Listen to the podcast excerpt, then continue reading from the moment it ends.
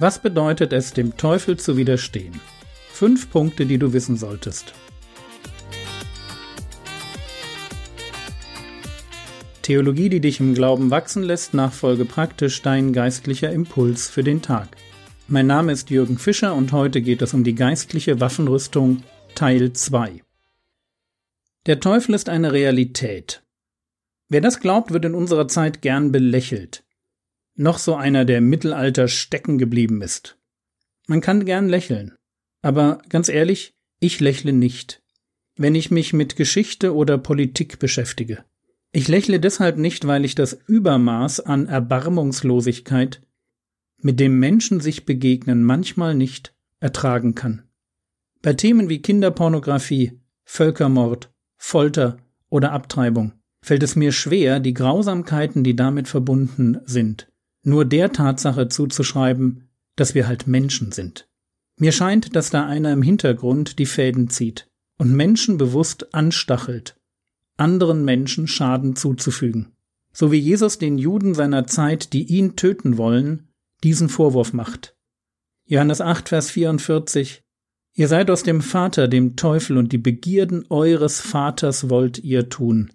Jener war ein Menschenmörder von Anfang an und stand nicht in der Wahrheit, weil keine Wahrheit in ihm ist. Der Teufel ist euer Vater.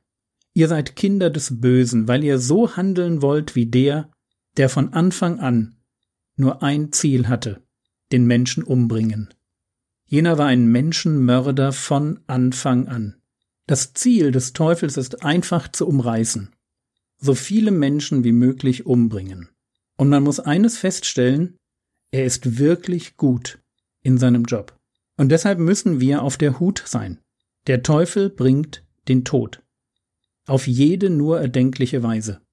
Und deshalb müssen wir, um dort weiterzumachen, wo wir gestern aufgehört haben, wir müssen die geistliche Waffenrüstung anlegen, um in diesem Kampf zu bestehen. Mit den Themen Wahrheit, Gerechtigkeit und Evangelium haben wir uns schon beschäftigt. Heute machen wir weiter in Epheser 6, Vers 16.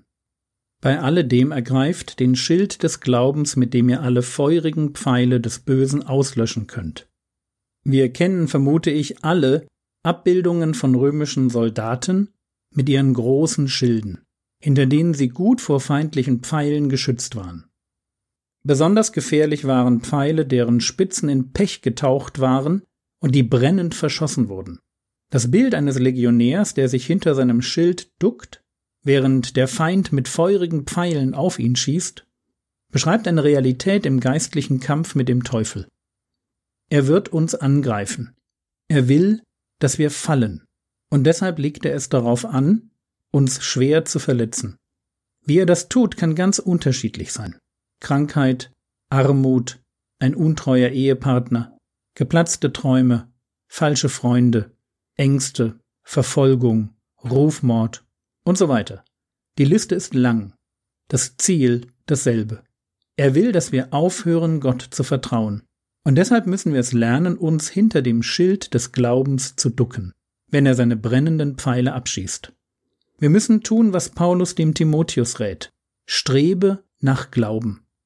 Es ist nicht genug, den Glauben, also unser Vertrauen in Gott, zu bewahren. Wir müssen auch dafür sorgen, dass der Glaube wächst. Er muss fester werden. Fester, weil Festigkeit im Glauben Schutz vor den Angriffen des Teufels gewährt. Epheser 6, Vers 17. Nehmt auch den Helm des Heils. Helm des Heils oder Helm der Rettung. Was ein Helm ist, das ist klar. Wozu er dient auch.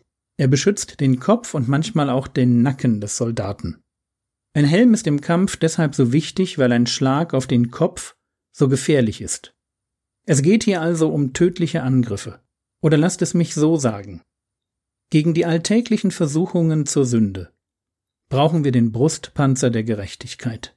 Gegen die groben Angriffe auf unser Selbstverständnis oder unsere Existenz brauchen wir den Schild des Glaubens. Das richtige Tun und ein fester Glauben sind Voraussetzungen dafür, im Kampf zu widerstehen. Aber mir scheint, es gibt Herausforderungen im Leben, die können so überwältigend sein, dass man schier am Leben verzweifelt. Paulus beschreibt so eine Situation im zweiten Korintherbrief. Kapitel 1, die Verse 8 und 9. Denn wir wollen euch nicht in Unkenntnis lassen, Brüder, über unsere Bedrängnis, die uns in Asien widerfahren ist, dass wir übermäßig beschwert wurden, über Vermögen, dass wir sogar am Leben verzweifelten.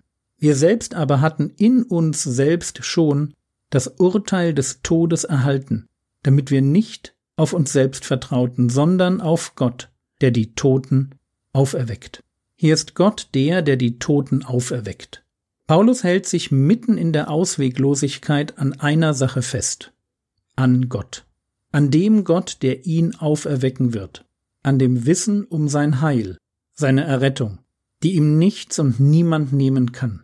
Verzweiflung, Panik, kein Ausweg, und was mich beschützt, das ist der Helm des Heils, die unerschütterliche Hoffnung auf Auferstehung, auf meine endgültige Errettung, auch wenn mein Leben im Chaos untergehen sollte. Und bei wie vielen Missionaren und Märtyrern ist genau das geschehen. Aber Epheser 6, Vers 17 ist noch nicht zu Ende. Es heißt dort im zweiten Teil, Nehmt das Schwert des Geistes, das ist Gottes Wort.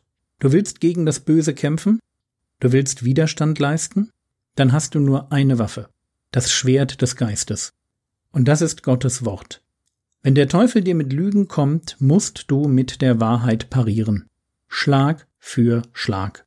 Und das ist der Grund dafür, warum die Christen, die sich sehr gut in der Bibel auskennen und viele Bibelverse auswendig wissen und viel Zeit mit Nachsinnen über die Bibel verbracht haben, am geschicktesten sind, wenn es darum geht, im Kampf gegen den Teufel nicht unterzugehen. Wie das genau geht, mit dem Schwert des Geistes zu kämpfen, das schauen wir uns morgen an. Für heute reicht es, wenn wir zu den Elementen Wahrheit, Gerechtigkeit und Evangelium noch Glaube, Rettung und Bibel hinzufügen. Wir stehen in einem Kampf, der real ist. Der Teufel trägt den Titel Menschenmörder nicht umsonst. Aber wir sind stärker. Und wenn wir die Waffenrüstung des Geistes anziehen, dann werden wir stark im Herrn sein.